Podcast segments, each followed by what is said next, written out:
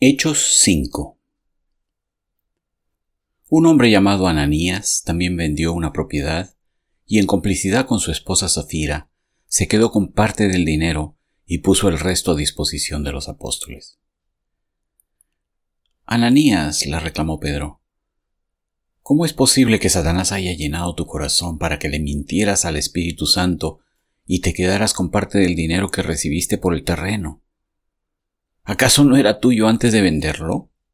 Y una vez vendido, ¿no estaba el dinero en tu poder? ¿Cómo se te ocurrió hacer esto? No has mentido a los hombres, sino a Dios. Al oír estas palabras, Ananías cayó muerto, y un gran temor se apoderó de todos los que se enteraron de lo sucedido. Entonces se acercaron los más jóvenes, envolvieron el cuerpo, se lo llevaron y le dieron sepultura. Unas tres horas más tarde entró la esposa, sin saber lo que había ocurrido. Dime, le preguntó Pedro, ¿vendieron ustedes el terreno por tal precio? Sí, dijo ella, por tal precio. ¿Por qué se pusieron de acuerdo para poner a prueba al Espíritu del Señor? le recriminó Pedro. Mira, los que sepultaron a tu esposo acaban de regresar y ahora te llevarán a ti. En ese mismo instante, ella cayó muerta a los pies de Pedro. Entonces entraron los jóvenes y al verla muerta, se la llevaron y le dieron sepultura al lado de su esposo. Y un gran temor se apoderó de toda la iglesia y de todos los que se enteraron de estos sucesos.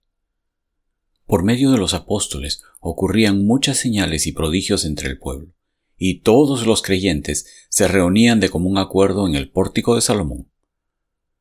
Nadie entre el pueblo se atrevía a juntarse con ellos, aunque los elogiaban y seguía aumentando el número de los que confiaban en el Señor.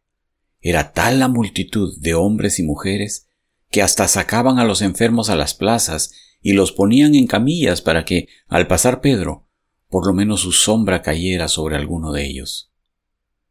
También de los pueblos vecinos a Jerusalén acudían multitudes que llevaban personas enfermas y atormentadas por espíritus malignos, y todas eran sanadas el sumo sacerdote y todos sus partidarios que pertenecían a la secta de los saduceos se llenaron de envidia. Entonces arrestaron a los apóstoles y los metieron en la cárcel común. Pero en la noche, un ángel del Señor abrió las puertas de la cárcel y los sacó. Vayan, les dijo, preséntense en el templo y comuniquen al pueblo todo este mensaje de vida. Conforme a lo que habían oído, al amanecer entraron en el templo y se pusieron a enseñar. Cuando llegaron el sumo sacerdote y sus partidarios, convocaron al consejo, es decir, a la Asamblea General de los Ancianos de Israel, y mandaron traer de la cárcel a los apóstoles. Pero al llegar los guardias a la cárcel no los encontraron, así que volvieron con el siguiente informe. Encontramos la cárcel cerrada, con todas las medidas de seguridad y a los guardias firmes a las puertas. Pero cuando abrimos, no encontramos a nadie adentro. Al oírlo, el capitán de la guardia del templo y los jefes de los sacerdotes se quedaron perplejos, preguntándose en qué terminaría todo aquello. En esto se presentó alguien que les informó Miren, los hombres que ustedes metieron en la cárcel están en el templo y siguen enseñando al pueblo. Fue entonces el capitán con sus guardias y trajo a los apóstoles sin recurrir a la fuerza, porque temían ser apedreados por la gente. Los condujeron ante el consejo, y el sumo sacerdote les reclamó. Terminantemente les hemos prohibido enseñar en ese nombre. Sin embargo, ustedes han llenado a Jerusalén con sus enseñanzas, y se han propuesto echarnos la culpa a nosotros de la muerte de ese hombre. Es necesario obedecer a Dios antes que a los hombres, respondieron Pedro y los demás apóstoles el Dios de nuestros antepasados, resucitó a Jesús, a quien ustedes mataron colgándole de un madero.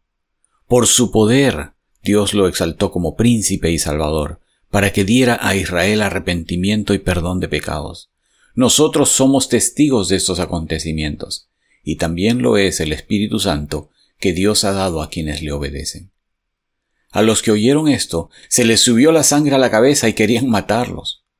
Pero un fariseo, llamado Gamaliel, maestro de la ley, muy respetado por todo el pueblo, se puso en pie en el consejo, y mandó que hicieran salir por un momento a los apóstoles. Luego dijo, Hombres de Israel, piensen dos veces en lo que están a punto de hacer con estos hombres. Hace algún tiempo surgió Teudás, jactándose de ser alguien, y se le unieron unos cuatrocientos hombres. Pero lo mataron y todos sus seguidores se dispersaron y allí se acabó todo. Después de él surgió Judas el Galileo, en los días del censo, y logró que la gente lo siguiera. A él también lo mataron, y todos sus secuaces se dispersaron. En este caso les aconsejo que dejen a estos hombres en paz. Suéltenlos. Si lo que se proponen y hacen es de origen humano, fracasará. Pero si es de Dios, no podrán destruirlos, y ustedes se encontrarán luchando contra Dios. Se dejaron persuadir por Gamaliel.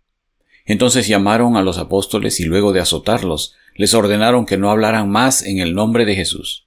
Después de eso, los soltaron. Así pues, los apóstoles salieron del consejo llenos de gozo por haber sido considerados dignos de sufrir afrentas por causa del nombre.